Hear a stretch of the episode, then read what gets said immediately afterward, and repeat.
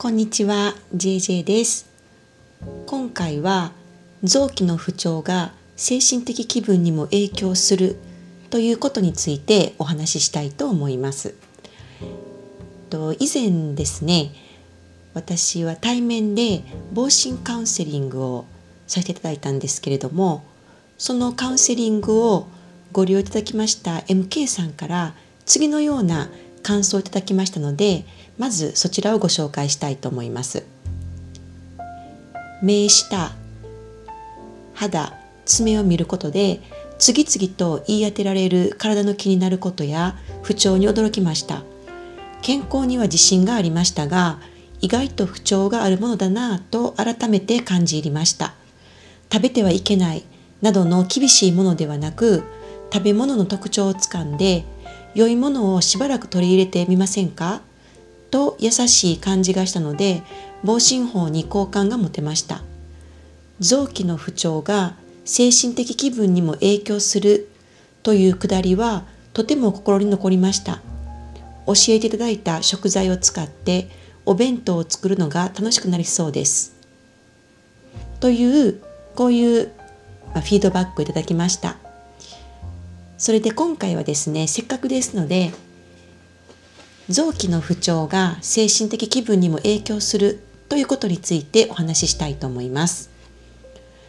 と私は長年の間いつも何かよくわからないけれども毎日が不安でイライラしたり人に会うのが非常に怖い時期があったんですね。そしてこれらの感情は私の性格の弱さが原因だとずっと思っていました。なので当時はですねありとあらゆる自己啓発の本を読んで自分の弱い性格を強くそして明るく変えようと必死になっていました。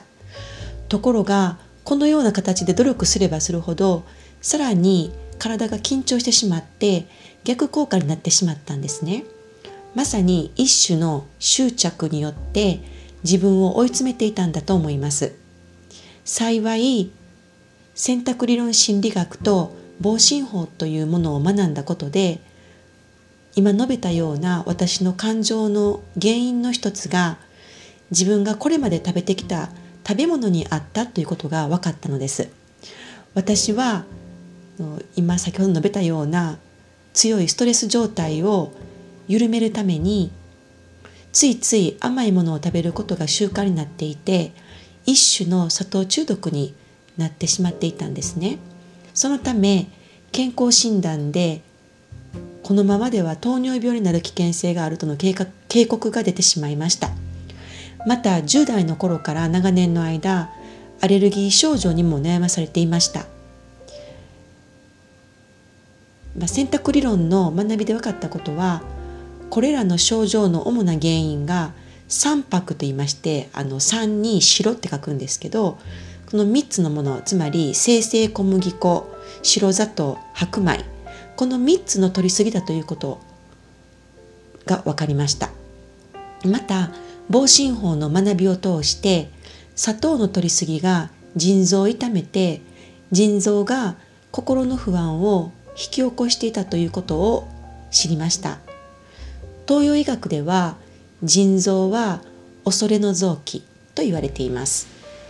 防振法というスキルを学んだことで砂糖の性質について深く学ぶことができました。砂糖を食べ過ぎると体内に水が溜まって体がむくみますけれども外は乾きます。砂糖を食べると体内のビタミン B 群を消費することになってビタミン B 群不足にもなります。このような状態がアトピーという症状として出てくるわけです。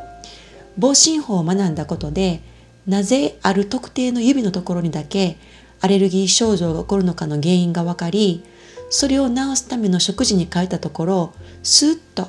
その特定の指のアレルギー症状が治ったという経験があります。同時に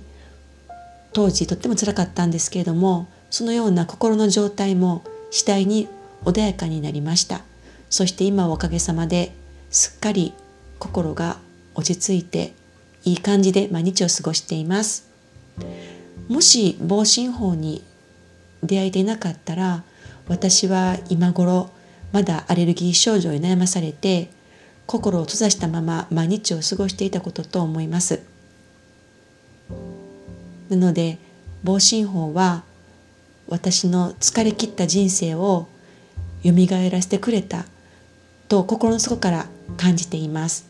防振法を学んで本当に良かったなと思いますということで今回は臓器の不調が精神的気分にも影響するということについてお伝えしました。ありがとうございました。